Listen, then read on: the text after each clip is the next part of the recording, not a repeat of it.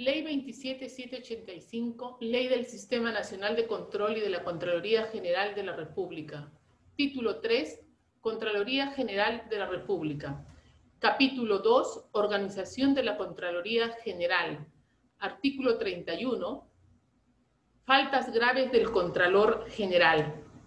A la acción u omisión dolosa en que incurra en el ejercicio del cargo y que haya ocasionado daño al patrimonio del Estado.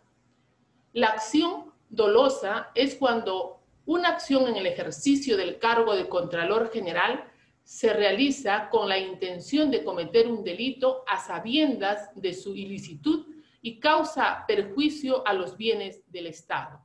La omisión dolosa es cuando una omisión en el ejercicio del cargo del Contralor General no se debe al simple olvido, desidia o negligencia, sino que es voluntaria y dirigida a la producción de un resultado perjudicial al Estado, que cabía evitar o que se estaba obligado a impedir, causando perjuicio al Estado. B el abandono del cargo que se configura por la inasistencia continuada e injustificada a su despacho por más de 15 días útiles.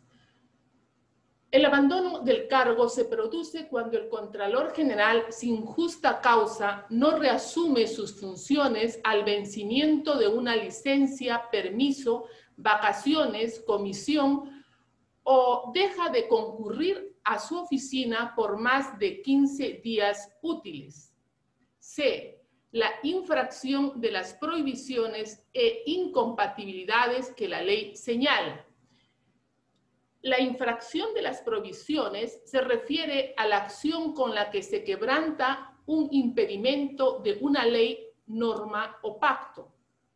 La incompatibilidad que la ley señala por ejemplo, es la imposibilidad legal del Contralor General para ejercer una función determinada o dos o más cargos a la vez.